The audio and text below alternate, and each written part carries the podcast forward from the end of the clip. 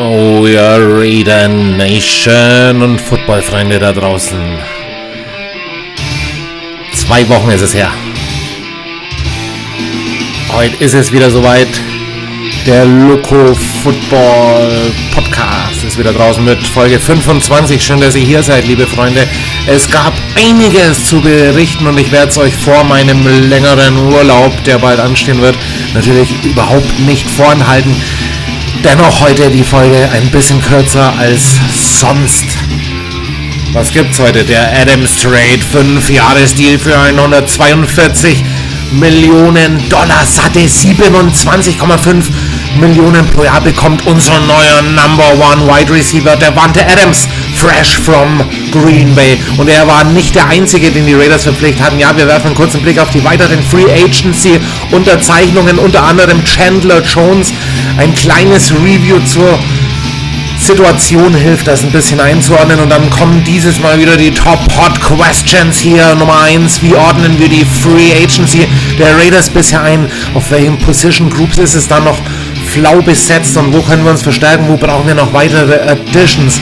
Dann Frage Nummer zwei, wie sieht es in der Division aus, wie schätze ich das AFC West Rennen nach dem Transfer von Tyreek Hill und den Star-Verpflichtungen der Broncos und Chargers ein. Ja, und Leute, Nummer drei hier sind die Raiders durch den Adams Trade zum Super Bowl Contender geworden. Nummer vier, wie sollten die Raiders draften? Und Nummer fünf, dreht die NFL jetzt eigentlich komplett durch. Da gibt es so viele kranke Themen und neben diesen Hot Topics und Hot Questions natürlich auch wie immer meine Umfragen von Twitter auf meinem Kanal at locofootball-tv und am Schluss gibt es einen kleinen Ausblick auf die nächsten Wochen, denn ich werde bald am Strand verweilen und euch eher auf meiner Homepage sperren.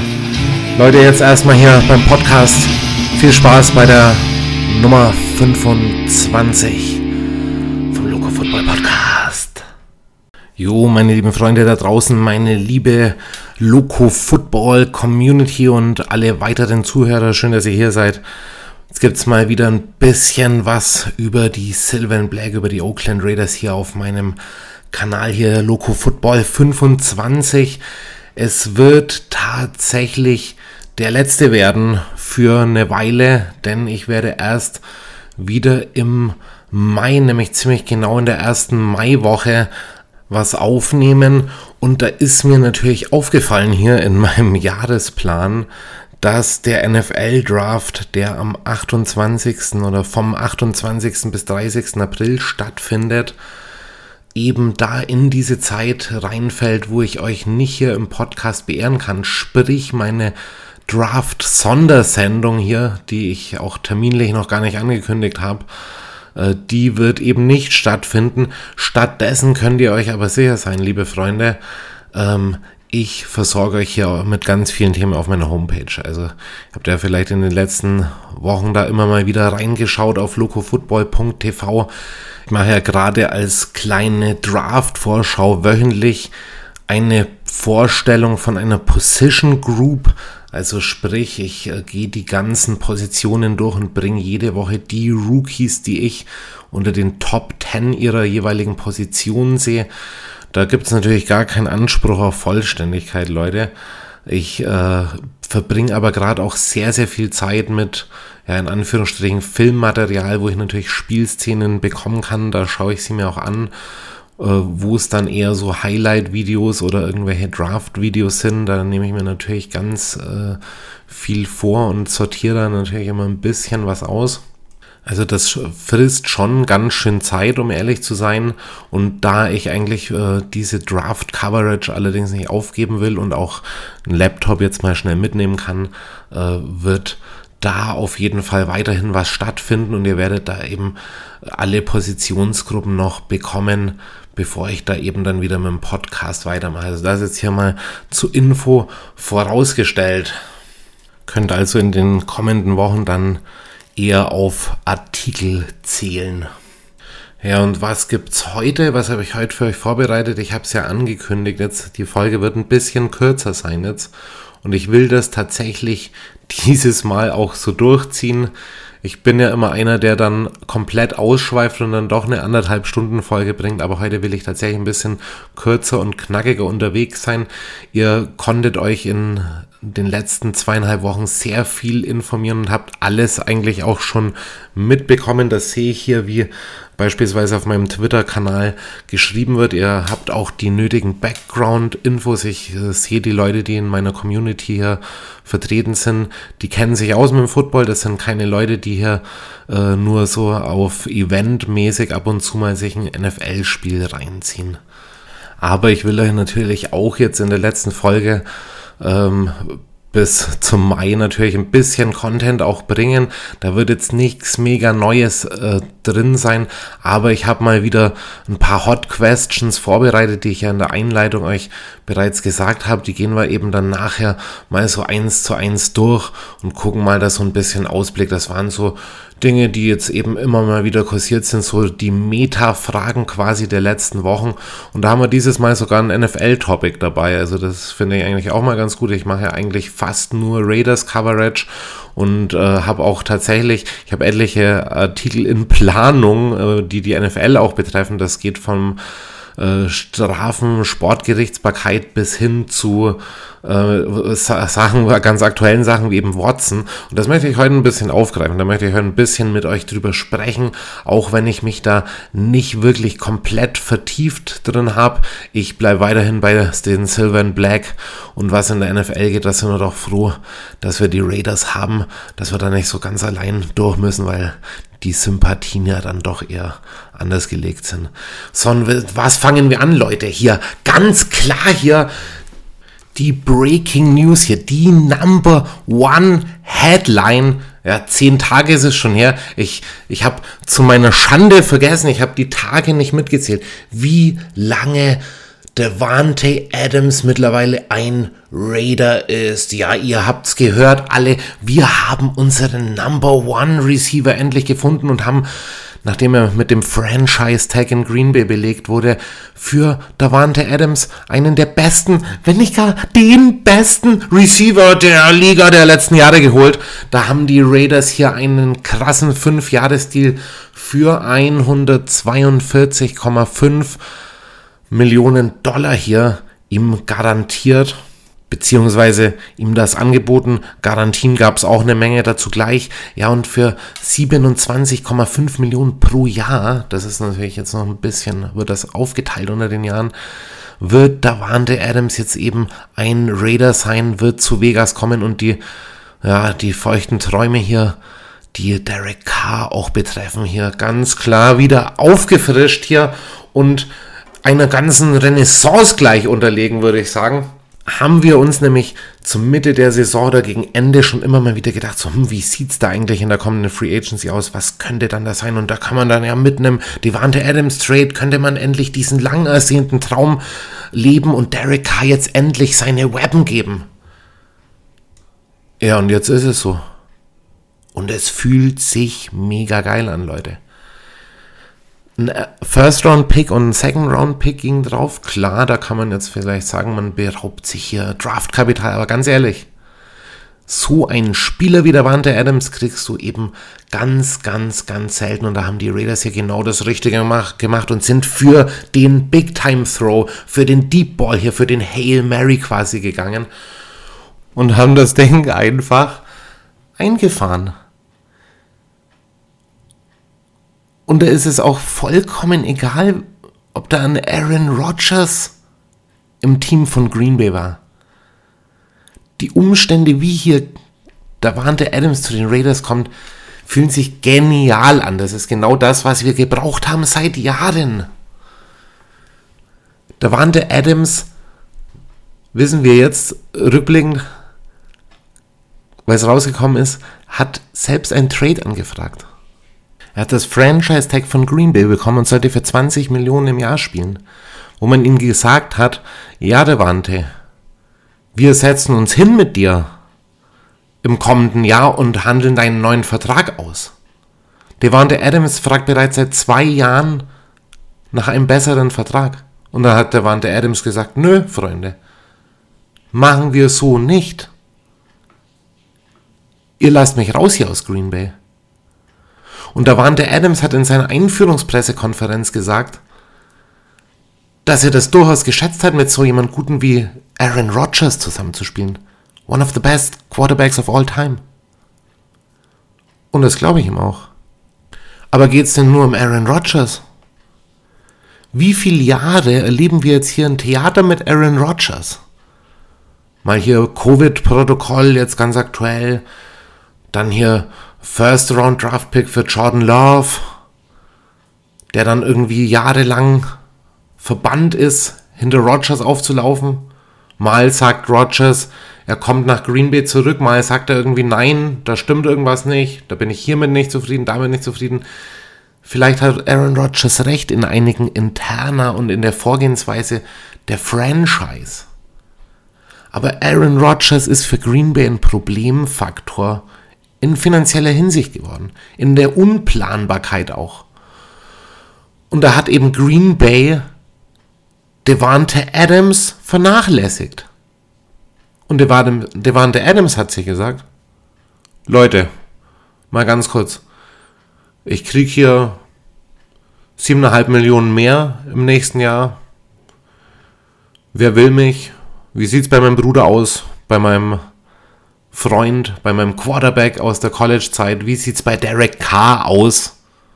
Nachdem diese Gerüchte jetzt seit Monaten immer wieder hochgekocht sind und eigentlich auch die beiden schon die Antwort gegeben haben. Und aus dieser Anfrage wurde dann ein Trade. Und die Raiders haben zugeschlagen. Und sie haben richtig gut zugeschlagen. Auch wenn man jetzt sagen kann, okay, für einen Wide Receiver hat man overpaid eventuell. Er ist jetzt der bestbezahlteste Wide Receiver der NFL-Geschichte, der Wante Adams. Aber ganz ehrlich, genau das ist doch, was wir wollten wo wir uns Monate, Jahre lang gefragt haben, warum bringen die kein Number One Receiver für Derek Carr? Und jetzt haben wir einen. Und es ist Devante Adams. Leute, ich schau mal hier kurz rein in die Statistiken. Da gehen wir mal ein bisschen zusammen hier durch. Was hat Devante Adams denn die letzten Jahre hier so gemacht hier? Devante Adams Stats hier. Das habe ich in meinem Artikel schon auch schon hier zusammengefasst. Ich lese euch einfach mal so ein paar Highlights daraus vor. Beispielsweise letztes Jahr erst. Wir erinnern uns, Hunter Renfro hat über 100 Pässe gefangen. Für Devante Adams überhaupt gar kein Problem. 123 Receptions für 1553 Yards. 11 Touchdowns in einer tiefen Receiver-Gruppe mit Valdez Candling, mit Lazar. Devante Adams war auch die Number One in Green Bay. Der war mit den Packers mehrmals auf dem Weg, eventuell sogar in den Super Bowl zu kommen. Und das ist natürlich die Green Bay Packers seit Jahren episch scheitern, das ist eine andere Nummer. Aber dass das Star-Potenzial seit Jahren eben herrscht, gar keine Frage. Und da in diesem Team war der, war der Adams eben die Nummer 1. Und er hat das, was er gemacht hat, konstant gemacht. 2014, 15 ein paar Receptions, also auch schon solide, sage ich mal so, für, für einen Rookie und Second Year Wide Receiver. Dann im dritten Jahr das Breakout, Jahr 2016 und seitdem konstant gepostet. Numbers gepostet. Seit 2018, nehmen wir 2019 mal, raus, mal raus, hat er auch weniger Playtime wegen einer Verletzung. Seit 2018 konstant über 1000 und nicht nur immer knapp über 1000, über 1300 meistens. 2020 1374 Yards, 2018 1386 Yards. 2020 18 Touchdowns, 18 Dinger. Schaut mal das Tape an von Devante Adams, das ist alles, was wir brauchen. Red Zone Sicherheit. Top Route Running, Separation, Ball Skills beim One-in-One in Tight Windows. Er weiß, wie er seinen Körper einsetzt, Devante Adams. Und Derek Carr braucht Receiver, auf die er vertrauen kann. Und was macht Adams denn besser als der das? Ja, er macht alles in jedem Gebiet sehr gut. Er hat kaum Schwächen. Er kann förmlich alles. Und eben mit so einer Waffe bin ich mega gespannt und ist die Raider Nation mega gespannt darauf, Wie wird beispielsweise Darren Waller oder Hunter Renfro die nächste Saison angehen? Da werden so einige Türen geöffnet für Möglichkeiten für die Raiders in der Offense. Also ganz, ganz klar, und da möchte ich jetzt auch nochmal zu den Hintergründen dann eben verweisen. Ich habe euch unten einen Link reingestellt hier unter der Folge zu einem Interview von Josh McDaniels. Da hat er so einiges gesprochen über Derek Carr, über Devante Adams, aber auch über die O-Line und die Vision auch des Teams. Darauf will ich jetzt abschließend nochmal verweisen und muss einfach sagen, Josh McDaniels und Dave Ziegler, sie tun im Moment genau das, was sie versprechen. Und das gefällt mir. Und wenn wir auch gleich in dem nächsten Teil noch sozusagen diesen Hype ein bisschen von der Realität entkoppeln wollen, muss ich trotzdem sagen, ich bin mega zufrieden, was die Raiders da machen. Sie füllen nicht nur ihre Needs, sie holen Big-Time-Players. Und jetzt ist eben auch diese Derek Carr-Frage natürlich neu aufgebrannt, weil er immer noch keine Extension bekommen hat. Aber man kann ganz, ganz deutlich mittlerweile rauslesen, aus den Free Agency Signings generell, die Raiders, die wollen kein Rebuild. Das habe ich ja schon seit Wochen gesagt, das habe ich auch beim letzten Podcast nochmal gesagt, aber das ist jetzt nochmal viel deutlicher in der Free Agency geworden. Die Raiders wollen keinen Rebuild und sie holen die Big Names. Und ganz ehrlich, welcher Rookie, welcher andere Quarterback, der jetzt verfügbar ist, soll denn besser sein als Derek Carr in dieser ganzen Frage? Und ein Devante Adams kommt nicht zu den Raiders, weil er nicht mit Derek Carr spielen wird. Und es kam jetzt eben ganz häufig so zwischen die, den Zeilen raus, dass die Contract Extension Talks eben eröffnet sind.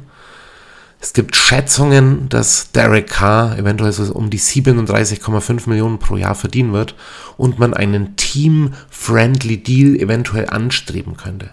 Und das sind für mich super News, denn das zeigt ganz klar, die Raiders sind committed für Derek Carr. Sie vertrauen Derek Carr und wollen die Saison mit ihm starten, aber sie wollen ihn auch einbetten, dass er sich wohlfühlt.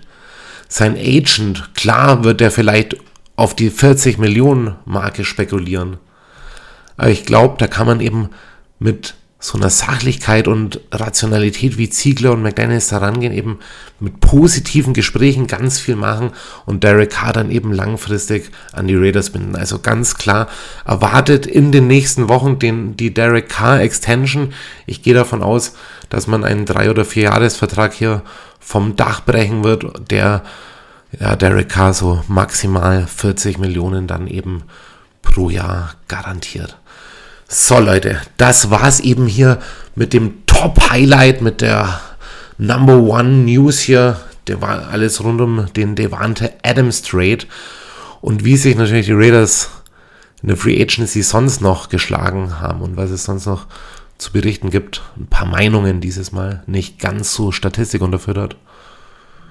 Das erfahrt ihr natürlich jetzt im nächsten Teil bei den Hot Questions.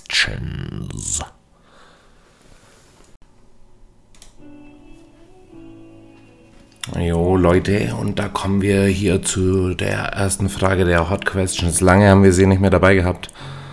Am Anfang habe ich ja den Loco Football Podcast immer mit den Hot Questions gestartet. Heute gibt es wieder welche und die erste lautet, wie ordnen wir die Free Agency der Raiders bisher ein? Ja, welche Position Groups sind versorgt? Welche konnten verstärkt werden? Wo ist vielleicht noch hier die ein oder andere Lücke? Welche weiteren Editions brauchen wir? Und äh, ich sage mal so, ich bin relativ zufrieden mit der Raiders Free Agency bisher. Ich habe auch einige Berichte gelesen von den Grades her. War die Free Agency von Vegas auf jeden Fall mit am überzeugendsten bisher. Wir haben so einige äh, äh, neue Spieler geholt. Neben dem Davante Adams Trade war es natürlich allen voran hier Chandler Jones. Ja, er hat einen Dreijahresvertrag bei den Raiders bekommen für 51 Millionen. In einem Move haben wir gleichzeitig hier Yannick Ngakwe, mein Liebling Yannick Ngakwe, abgeben müssen. Anführungsstrichen, und haben damit aber auch gleich unsere Cornerback-Position mit Rock Chassin mega gut im Value verstärkt. Chandler hier bekommt einen, wie gesagt, einen Dreijahresvertrag für 51 Millionen Dollar. Er bringt ihm Garantien von 32 Millionen. Das war das gleiche, wie sie beim Devante Adams Vertrag gemacht haben, der ja insgesamt über 60 Millionen an Guaranteed Money bekommen hat. Und da sehen wir eben auch bei Chandler Jones, das sind die Raiders im Guaranteed Money ganz oben unterwegs. Sie geben hier sehr viel für ihre Spieler aus, um so das Cap natürlich für die kommende Saison noch ein bisschen zu drücken. Ja, hier Chandler Jones war derjenige, der hier in den letzten zehn Jahren mit am meisten Sex gemacht hat. Insgesamt bringt er es auf 107,5 Karriere-Sex. Letztes Jahr 10,5 darunter hier dieses eine Spiel. Ich glaube, es war gegen die Seahawks, wo er tatsächlich 5,5 Sex gemacht hat. Also Chandler Jones wird diese Defense gehörig durcheinanderwirbeln und ich bin auf jeden Fall gespannt, wie er sich mit Max Crosby hier schlägt. Und dann haben wir eben Yannick Ngakwe abgeben müssen. Ja, das, so ist es im Football. Auch die, sag ich mal, ziemlich guten Jungs müssen ab und zu gehen. Da muss man dann wieder ein paar Cap-Spieler reinmachen und Yannick Ngakwe, Yannick Ngakwe's Abgang, der auch mit Sicherheit erklärbar ist durch den Wechsel eben von Gus Bradley, ja, seinem, also Ngakwe's Defensive Coordinator in den letzten Jahren. Also das ist keine Überraschung dann tatsächlich. Und da haben die Raiders aber dann in Rock Chassin einen wirklich soliden Value-Pick gefunden hier.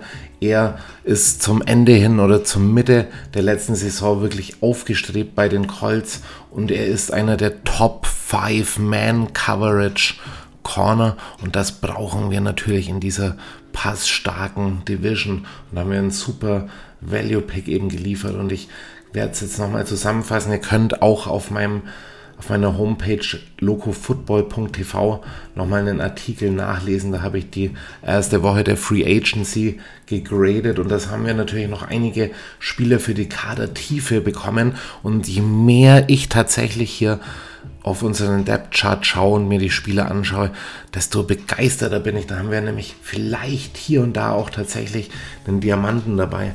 Wir haben da unter anderem hier Mac Hollins verpflichtet, Wide Receiver, der zuvor bei den Miami Dolphins gespielt hat.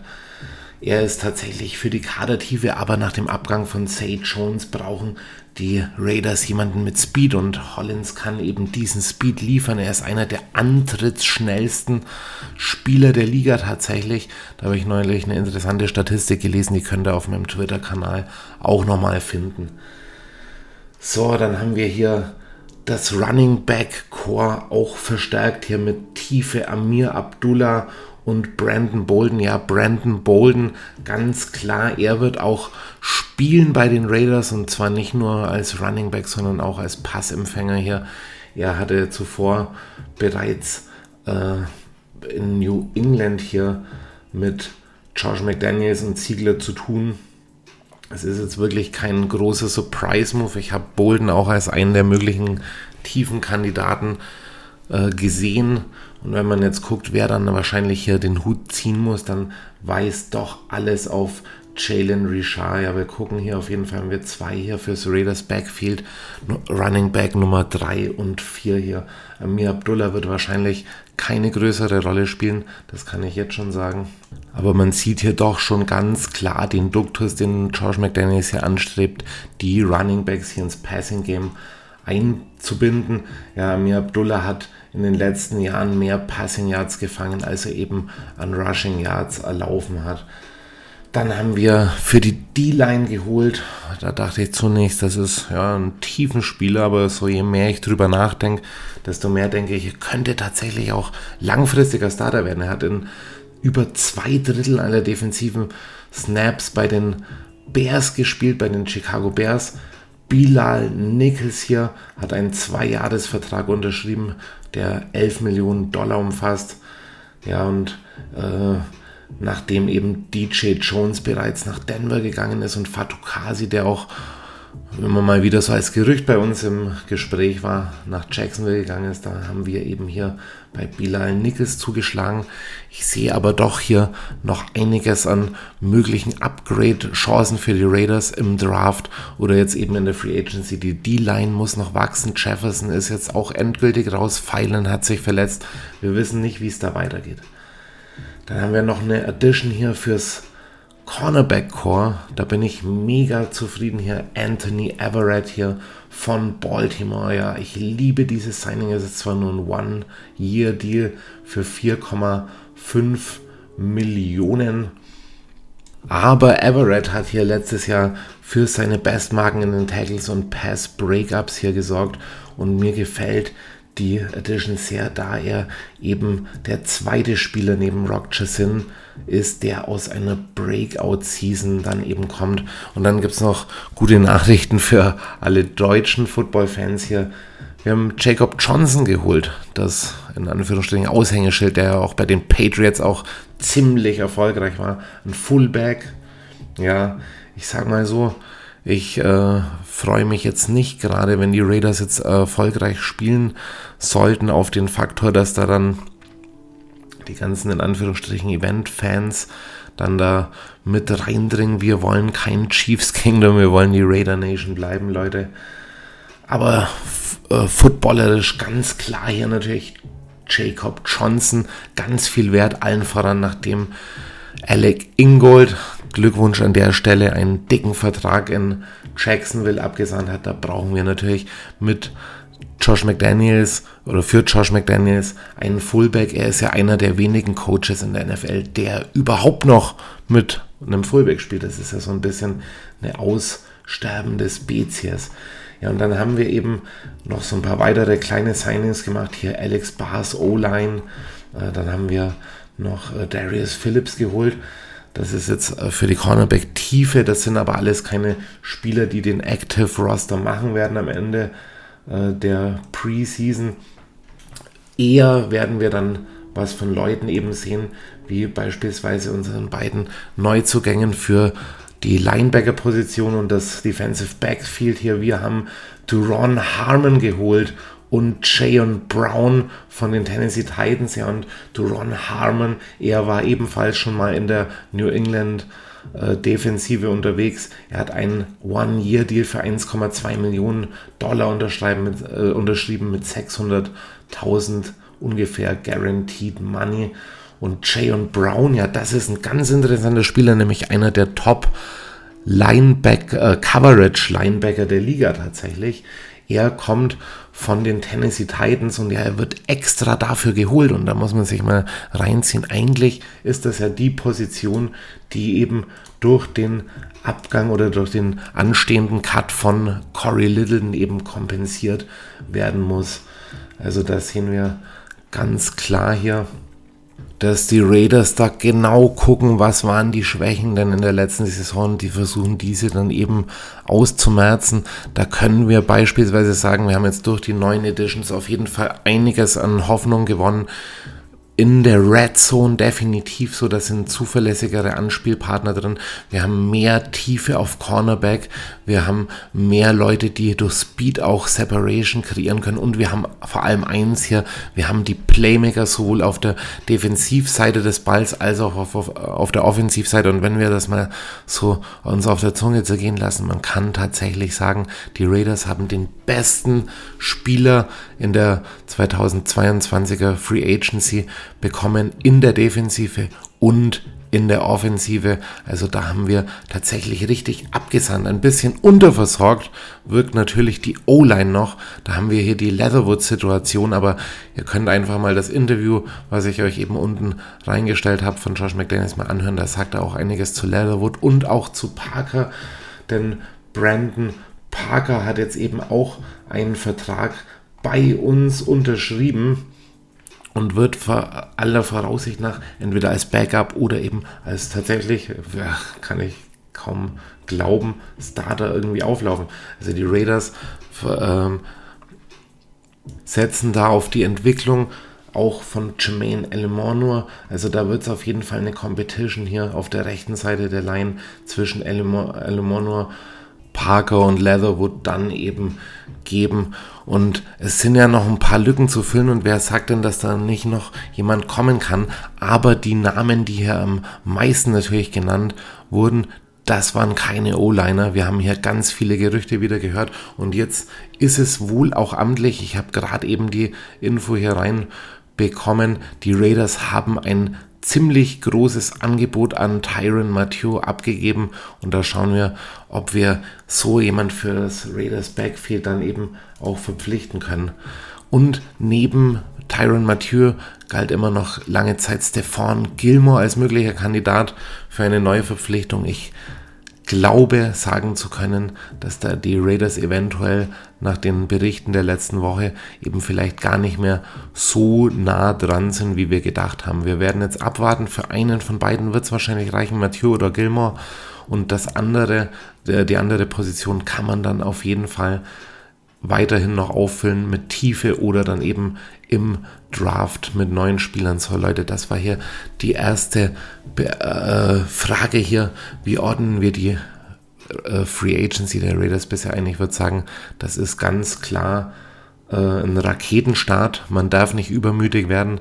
Man sollte jetzt nicht irgendwie anfangen, jeden unserer neuen Spieler schon äh, zu viele Vorschusslorbeeren zu geben, aber man sieht doch hier ganz klar in der Vorgehensweise der Raiders, dass da ein neues Regime quasi am Werk ist, dass doch da einen sehr eigenwilligen, aber durchaus effizienten Weg zu gehen scheint.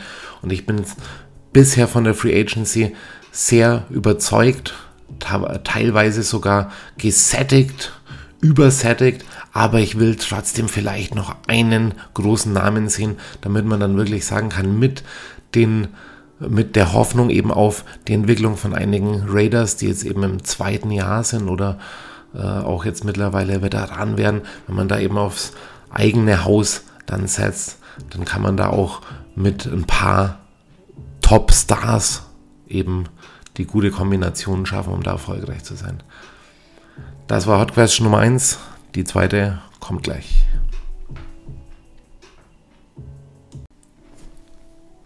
Ja, Leute, und Hot Question Nummer 2 natürlich. Wie sieht es denn in der Division aus? Wie schätze ich das AFC West Rennen nach dem Transfer von Tyreek Hill und den Starverpflichtungen der Broncos, Chargers und Chiefs ein? Ja, Leute, da fasse ich mich jetzt natürlich ein bisschen kürzer, aber wir müssen auf jeden Fall einen Blick auf unsere Enemies werfen. Tyreek Hill, er hat die Chiefs verlassen hier, nachdem es da natürlich auch ums Geld ging, nachdem jetzt im Nachhinein sogar herausgekommen ist, dass Davante Adams mit ausschlaggebend war für die hohe Summe, die Tyreek Hill dann auch haben wollte, die ihm die Chiefs natürlich wegen Mahomes dicken Vertrag nicht geben konnten.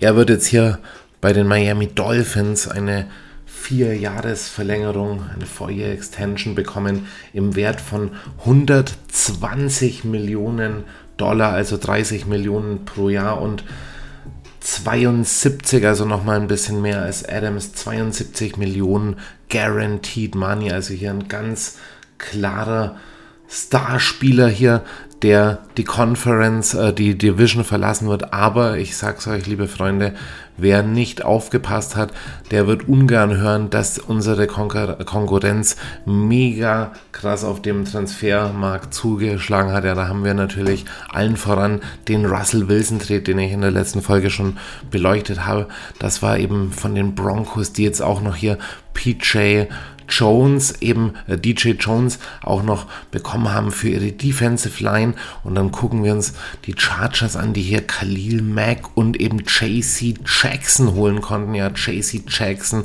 einer unserer Hauptkandidaten tatsächlich, hat von uns und den Chargers ein Angebot bekommen, hat sich für die falsche Seite letztlich entschieden. Ich äh, hätte ihn liebend gerne auf der Dark Side hier gesehen in Silver and Black, aber JC Jackson wird einen Charge und dann ist die äh, die eh schon gute Division natürlich noch gespickter mit Stars. Wir haben dann auch noch bei den Chiefs eben das Signing von beispielsweise Marquez Valdez, Marquez Valdez Candling oder Chuchu Smith Schuster und eben für die Defensive Justin Reed hier mitbekommen. Und die Chiefs, die sind natürlich gespickt mit äh, guten Draft-Picks jetzt im anstehenden äh, Draft. Und da können sie natürlich einiges an Teambuilding machen. Und da glaube ich natürlich auch, man darf da einen Andy Reid nie unterschätzen.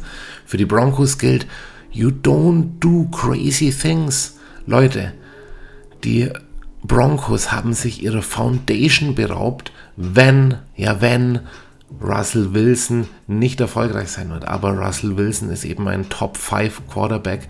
Immer noch definitiv, auch wenn viele jetzt sagen, er ist ja schon über 30. Ja, Derek Carr ist auch 30 und wir wollen ihm nochmal eine schöne lange Extension geben.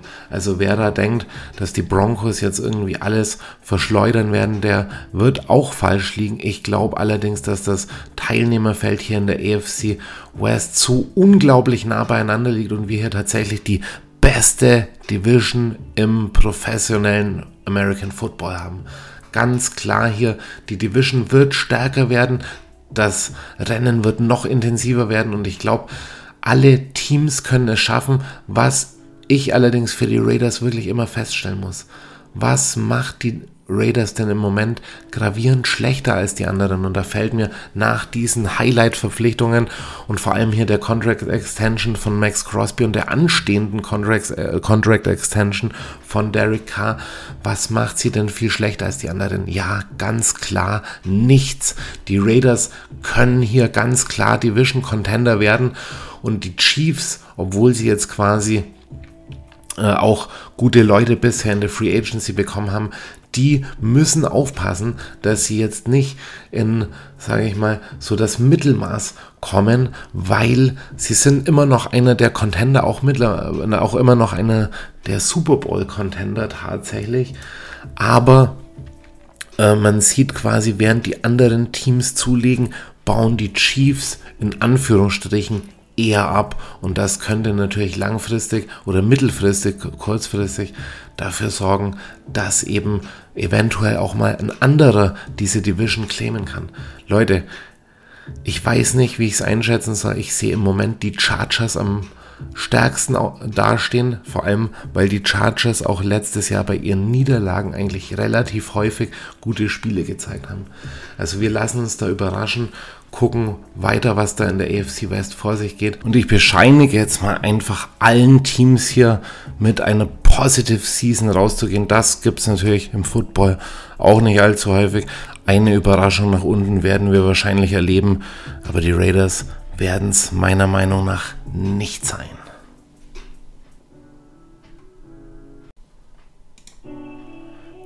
Leute, die nächste Hot Question lautet hier, wie sollten die Raiders draften? Ja, durch diesen riesigen Trade, bei dem wir die ersten beiden Picks in unseren ersten beiden Runden eben verloren haben, da sind jetzt die Raiders gefordert, das entweder zu kompensieren und ich sage da ganz klar, watch out for a trade hier. Ich glaube immer noch, dass die Raiders sich gerade auf der Running Back Position immer noch nicht hundertprozentig sicher sind.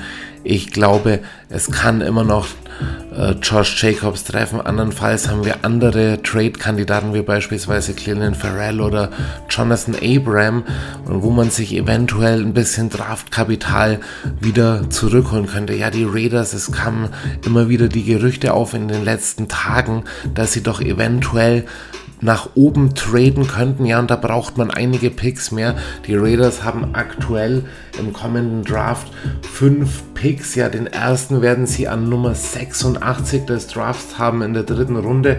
Danach kommt in Runde 4 der 126. Pick.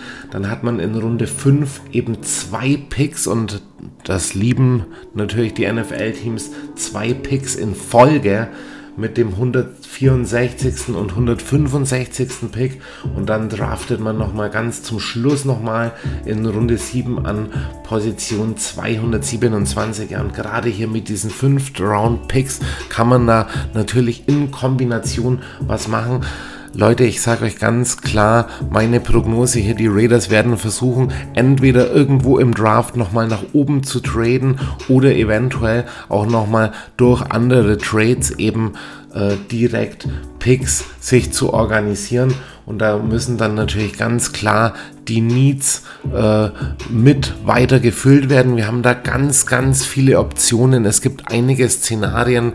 Ich habe hier leider gerade das Problem, dass ich in meinen bisherigen Vorstellungen von äh, diesen Draft Positioning Groups eben auf meiner Homepage leider A noch nicht alle durch habe und dann eben meistens auch nicht über Runde 4 eben hinausgehe nach hinten. Das heißt, ich kann da eigentlich tatsächlich nur am, anhand von den bisherigen Leuten, die ich da analysiert habe, Aussagen tätigen. Welche Leute mir da zum Beispiel spontan einfallen würden, wäre beispielsweise so jemand wie Chad Numa, wenn er denn in der dritten Runde noch äh, vorhanden ist, genauso wie äh, Brian Asamoah, be beides Linebacker hier, dann könnte man hier jemanden wie John Ridgway verpflichten. Ich habe leider, leider, leider also Ridgeways Defensive Tackle. Ich habe aber leider die Offensive Line noch nicht genug beleuchtet, um euch da abschließend was sagen zu können. Ich würde natürlich, um eben diese Position noch weiter zu füllen und da eben nochmal weiter junges Talent reinzubringen, würde ich den Raiders auch raten, eventuell mit Pick 86 eben dann einen Offensive Lineman dann auch zu äh, draften. Und wenn ich jetzt mal einfach die bisherigen Artikel durchgehe und da vielleicht auch mal ein bisschen weiter als über Runde 3 hinausschaue, vielleicht Runde 4 oder 5, da kann ich ein paar Prospects nennen, die man dann noch anvisieren könnte. Also ganz klar aus dem Wide Receiver Core, da wird es dann wahrscheinlich ja eher niemand werden. Da hätten wir zum Beispiel in diesen hinteren Runden eben noch so äh, Rohdiamanten wie Romeo Daubs beispielsweise ähm, der auch immer mal wieder den, in Raiders Mock Drafts aufgetaucht ist. Da haben wir aber auch ganz schön viele andere Receiver noch, die man da hinten stehlen kann. Beispielsweise Eric Esukanma oder Wendale Robinson oder so jemanden, vielleicht auch spät in der fünften oder gar erst in der siebten Runde Alec Pierce von Cincinnati. Ja, Wide Receiver ist natürlich durch den weiteren Trade, den ich hier vorhin gar nicht angesprochen habe, hier die Marcus Robinson äh, wird ebenfalls ein Raider und die Raiders haben sogar mit Bird, mit De, äh, Demir Bird, einen ehemaligen Patriots Wide Receiver, auch noch äh, eingeladen. Also da kann es sein, dass man da zum Draft mittlerweile auf Wide Receiver überhaupt nichts mehr umstellen muss oder ergänzen muss und dass man sich da eben auf sein jetziges Personal eben verlassen kann. Also von daher glaube ich, Wide Receiver fällt da ein bisschen raus. Und wenn wir dann gucken, was habe ich noch für Artikel geschrieben, ich habe die Safeties beleuchtet, ja, da hätten wir auf jeden Fall so äh, Dritt-, Viertrunden-Talent hier mit Brian Cook von Cincinnati beispielsweise. Ein Spieler, den ich richtig gerne bei den Raiders eben sehen wollen würde. Oder vielleicht auch sogar in Runde 5 jemand wie Quantress Knight, den Safety von UCLA. Also so junge, aufstrebende Talente. So, ja, die Interior Defensive Line, da habe ich eben John Ridgway schon genannt. Da kommt es natürlich auch so ein bisschen drauf an, wer fällt da, wenn wir jemanden wie Parion Winfrey in Runde 3 bekommen könnten. Bitte sofort zuschlagen, auch gerne einen Travis Jones, falls er dann fällt, was ich allerdings überhaupt nicht glaube. Ähm, weitere mögliche Prospects in den hinteren Runden natürlich Haskell Garrett, Defensive Tackle von Ohio State und Thomas Booker zum Beispiel von Stanford, der aber wahrscheinlich obsolet wird, da wir ja im zweiten Entwicklungsjahr von Malcolm Coons auf eine starke Verbesserung seinerseits hoffen. Neil Farrell wäre eventuell noch so ein Dritt- oder Viertrunden Draft-Pick wert. Er hat sich in der Combine im 1 zu 1 recht gut geschlagen. Und dann haben wir natürlich weitere äh, tiefen Spieler, die da noch möglich werden, bis in Runde 7, wahrscheinlich aber eher in Runde 5. Otito Ogbonia oder Matthew Butler vielleicht sogar in Runde 4. Wer weiß, wenn er nicht da sogar schon von Bord ist. Ansonsten haben wir hier Colby Wooden, Tyler Davis oder äh, LeBron Ray als eventuelle Late Round Picks, die man da eben noch angehen könnte.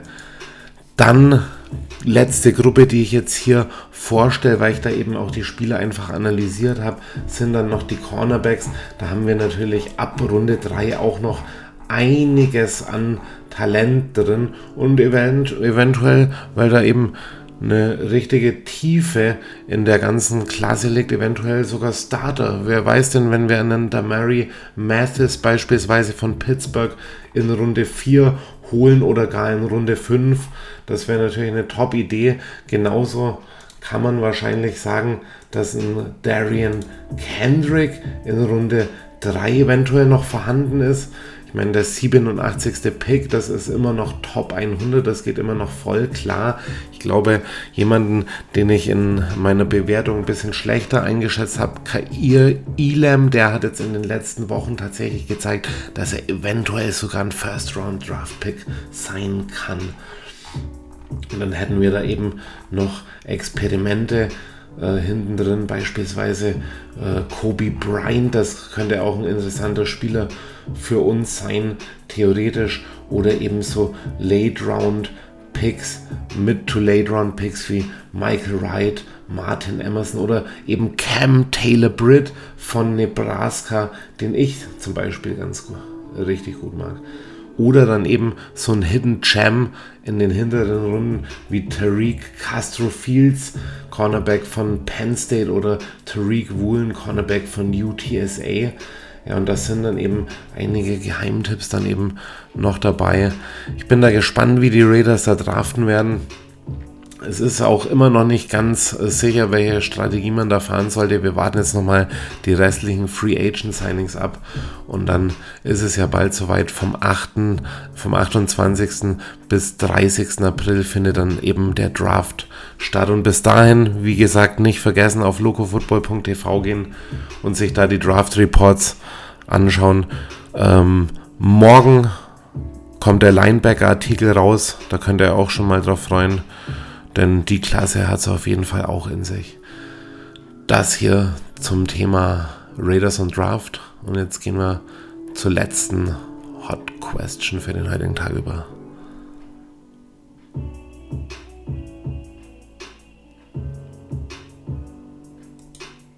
Ja, und Leute, hier die fünfte Hot Question hier.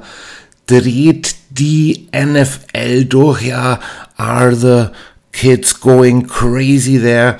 Leute, was ist da los außerhalb der Free Agency? Welche Schlagzeilen gibt es denn noch so? Und da war natürlich ganz klar die Deshaun Watson Pressekonferenz im Fokus. Wir haben hier äh, einige interessante Formate, auch by the way, im äh, deutschen Football-Raum. Hier zum Beispiel hat die Women Coverage darüber berichtet. Da könnt ihr mal reingucken bei deren Podcast. Da ging es eben um die Pressekonferenz von Deshaun Watson, der ja mittlerweile einen Vertrag unterschrieben hatte bei den Cleveland Browns für satte 200 30 Millionen und ihr erinnert euch, die Sean Watson wurde 22-fach der sexuellen, eines sexuellen Über, äh, sexuelle Übergriffe beschuldigt. 22 Frauen haben gegen ihn Zivilverfahren eröffnet, die auch immer noch laufen. Stra das strafrechtliche Verfahren wurde bis auf weiteres eingestellt und das hat natürlich dann den Browns die Möglichkeit gegeben, für die Sean Watson zu traden. Sie haben da eine ganze Menge Foundational Picks quasi abgegeben für so einen Risikospieler. Ähm, ich nehme dieses Watson-Ding jetzt mal so ein bisschen zum Anlass, über einen Artikel zu sprechen, der nächste Woche auf meiner Homepage erscheinen wird. Und da werde ich jetzt einfach mal so die Thematiken so ein kleines bisschen durchgehen ohne da zu viel Details zu verraten. Das können dann alle im Artikel lesen. Aber ich habe mir gedacht, so, wir müssen auf jeden Fall mal ganz kurz sprechen, was denn in der NFL so abgeht und ob das hier eigentlich noch vertretbar ist. Es gab nämlich nicht nur diese Watson-Geschichte, wo man sich eh schon mal ganz viele Fragen stellen muss. Es gibt auch etliche weitere Geschichten, die da zum Teil laufen, äh, zur, zur Zeit laufen. Beispielsweise Urban Meyer, die äh, einjährige Sperre von Calvin Ridley, ähm, das äh, neue Hiring von Brian Flores von, durch Mike Tomlin bei den Pittsburgh Steelers. Aaron Rodgers muss man sprechen. NFL-Strafen muss man sprechen. Das sind alles solche Themen, wo die NFL wirklich krasse Widersprüchlichkeiten und moralische Fehltritte sich immer weiter erlaubt und die auch selbst immer absegnet. Bei Watson sage ich ganz klar, Leute, also wenn ihr da die Details zu der PK wollt, schaut sie euch an, die dauert 38 Minuten, das ist purer Bullshit, was da gesprochen wird. Aus einem feministischen Aspekt hergesehen ist das, wie gesagt, schon ganz gut äh, abgedeckt hier, diese Berichterstattung. Man fragt sich tatsächlich zwei Dinge. Warum gibt es keine Anhörung der 22 Frauen auch durch die NFL? Da heißt es immer, man äh, hat seine Due Diligence quasi gemacht hätte da die Meinungen mit einbezogen, aber ganz klar, mit wem wurde denn hier gesprochen? Und vor allem stellt sich auch die Frage, warum braucht die schon Watson 22 verschiedene, und es waren ja eben nicht nur die, es waren ja insgesamt weit über 40 verschiedene Massa Massagetherapeuten. Und warum kann man dann nicht, wie andere Sportler, auch andere Footballspieler, sich auf wenige Experten quasi verlassen und mit denen äh, zusammenarbeiten? Ja, das ist ja eigentlich so üblich in der Sportbranche. Und da frage ich mich halt einfach auch, wie ist es überhaupt möglich, dass wenn diese Schuldfrage so unseriös geklärt wird, 22 Beschuldigende sind natürlich schon eine deutliche Nummer. Wie kann die NFL in so einem Fall, wenn die Hintergrunddetails noch nicht abschließend geklärt sind, überhaupt solche Deals erlauben? Und dieser gesamte Fall, der ist so outstanding. Also sehen wir mal davon ab, dass das für die Cleveland Browns ungefähr der dümmste Trade ever war. Die Owner reden sich heraus. Coach gibt kaum Kommentare zu dieser Situation. Wir erinnern uns an Johnny Football, The Draft, wo alles schon prognostizierbar war. Die Cleveland Browns genau das machen, was man im Film, was jeder nicht machen würde. es, spricht, es spricht schon Bände über diese Franchise. Es ist äh, unglaublich, was da nur um seit Jahren den einen, einen kompetitiven Quarterback zu bekommen, was da für dumme Trades gemacht werden. Also das spricht schon Bände. Und davon mal abgesehen von den Browns an sich, muss man doch da ganz klar sich Fragen stellen, welche Kriterien sind denn heute überhaupt noch da, um im NFL, um in der NFL ein Owner zu sein? Da kann ja jeder Depp hergehen, jeder Trottel, der genug Cash hat und kann sich so einen Footballclub kaufen. Dann anderes Thema. Calvin Ridley, da wollte ich vor zwei Wochen drüber berichten. Ich werde das auch in den Artikel einfließen lassen. Calvin Ridley bekam eine Strafe, weil er 1500 Dollar online in einem Sportwettcasino abgeschlossen hatte. Ein Jahr Sperre. Nachdem der Mann mental die NFL verlassen hat, aufgrund mentaler Probleme, psychischer Probleme, sich wieder zurückgeboxt hat. Ein Jahr Sperre. Und dann guckst du dir an andere Spieler, die in der Vergangenheit verurteilt wurden. Beispielsweise Tyreek Hill hat jetzt dicken Vertrag in Miami bekommen. Ray Rice Wifebeater Ray Rice, Zack Stacy. Habt ihr das Video von Zack Stacy mal gesehen? Greg Hardy, Ezekiel Elliott. Ezekiel Elliott, einer der besten Running Backs des Jahrzehnts, sechs Spiele Sperre. Greg Hardy zehn Spiele Sperre, auf vier reduziert worden. Ray Rice zwei Spiele Sperre. Calvin Ridley 17 Spiele Sperre. Was haben wir noch für, für ein Thema? Mike Tomlin hired Brian Flores für die Pittsburgh Steelers. So he, Zitat, wouldn't be on an island during his legal battle. Unfassbar. Ein, ein Trainer wie Brian Flores kommt nur bei einem NFL-Team unter, weil ein anderer farbiger Coach ihn einstellt, sodass er nicht auf sich alleine gestellt ist.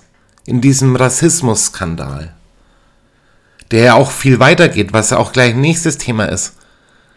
So jemand wie Dan Snyder kann rumlaufen und alles machen, was er will. Washington Football Team, äh, Stichwort Investigation im äh, Zusammenhang mit sexuellen Übergriffen am Arbeitsplatz. Von John Gruden mal ganz abgesehen. Also Widersprüche ohne Ende. Da kann ich euch noch weitere aufzählen. Dieses Rogers-Ding hier mit Covid, mit den Protokollen. Warum bekommt ein Perryman eine 88.000 Dollar Strafe, die weit den Strafenkatalog sprengt? Und Aaron Rodgers geht mit 14.000 Dollar Strafe raus. Leute, die NFL in den letzten Jahren offenbart immer mehr ihr wahres Gesicht. Da gibt es einen Widerspruch, äh, Widerspruch nach dem anderen. Und wir müssen uns ganz klar die Frage stellen, nicht unbedingt, welche moralische Sichtweise wollen wir jetzt auf diesen Sport projizieren. Nein, wir müssen wirklich uns fragen, wenn wir als Fans auch an diesem Sport partizipieren und wir tun es, weil wir in diesem Sportkapitalismus einfach ganz viel Geld auch dahin ausgeben und ungefragt eben diese Skandale auch teilweise wegstecken oder auch diese Skandale eben konsequenzlos bleiben. Wir müssen uns wirklich fragen, was können wir tun, um dem entgegenzuwirken? Was braucht die NFL? Und da gibt es natürlich ganz, ganz viele mögliche Lösungsvorschläge oder zumindest Vorschläge, wie man die Situation verbessern kann. Ich persönlich glaube, man rennt da zwangsweise immer wieder mit dem Kopf gegen die Wand. Es wird auf lange Sicht nichts bringen. Man muss sich bewusst sein, wenn man heutzutage die NFL guckt, dass man einem Dirty Business folgt. Aber man kann sich dennoch auch die anderen Fragen stellen. Warum gibt es keine unabhängigere Sportgerichtsbarkeit beispielsweise? Warum kann die NFL jegliches Verfahren selbst in Anführungsstrichen untersuchen? Diese Investigations laufen viel zu häufig ins Leere.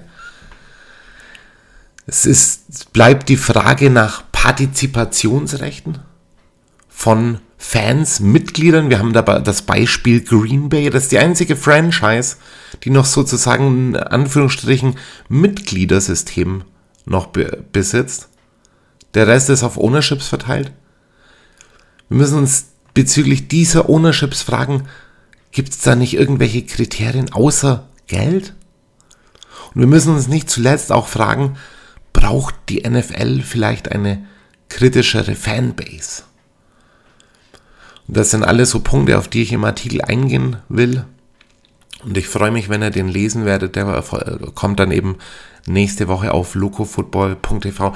Und ich kann an dieser Stelle natürlich nur appellieren, Leute, so sehr wir auch unsere Sportart lieben, bleibt immer ein bisschen kritisch, schaut auch immer ein bisschen über den Tellerrand und beschäftigt euch auch vor allem mit, sage ich mal, gesellschaftspolitischen Fragen rund um die NFL auch denn da gibt es ganz viele Themen, wo eben nicht nur Nachholbedarf besteht, sondern wo man eigentlich auch ganz viel Veränderung anstreben sollte. Und ich finde es auch immer ganz wichtig, wenn gerade auch zum Beispiel aus äh, Deutschland, wo eben dann so ein neuer NFL-Standard auch angeführt werden soll, auch immer ganz kritische äh, Reportage oder Berichterstattung eben dann stattfindet. So Leute, das war's hier mit den Hot Questions. Die NFL dreht natürlich durch. Wir drehen auch durch. Im letzten Teil gibt's nochmal hier unsere Twitter-Umfragen und ein schönes, äh, intensives Outro für euch. Viel Spaß. Ja, Leute, und jetzt sind wir auch schon wieder am Ende angelangt hier. Und wie immer gibt's zum Schluss obendrauf die Twitter-Umfragen von meinem Twitter-Channel at locofootball-tv. Und ich habe euch so ein paar Fragen gestellt diese Woche über, die natürlich alle auch ein bisschen mit dieser jetzigen Sendung zu tun hatten. Und die werden wir jetzt einfach mal zusammen durchgehen. Da war die erste Frage, seid ihr mit der Raiders Free Agency bisher zufrieden?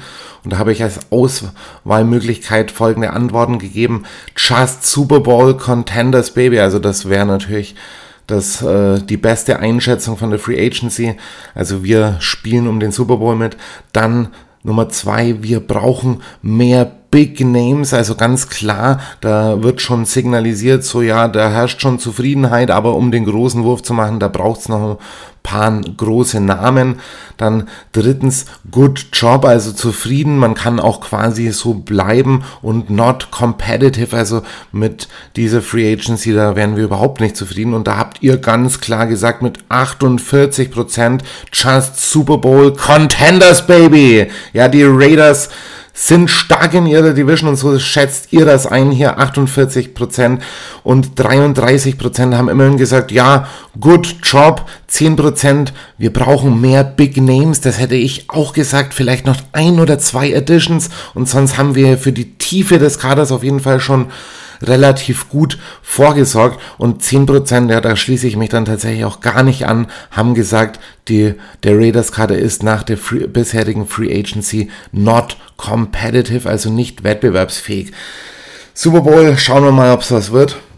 Ich glaube, in der Division können wir auf jeden Fall mitspielen. Dann die nächste Frage. Sollen die Raiders von Josh Jacobs Fifth Year Option Gebrauch machen? Yep or nope? Und da sagen 63% inklusive mir sagen Yep.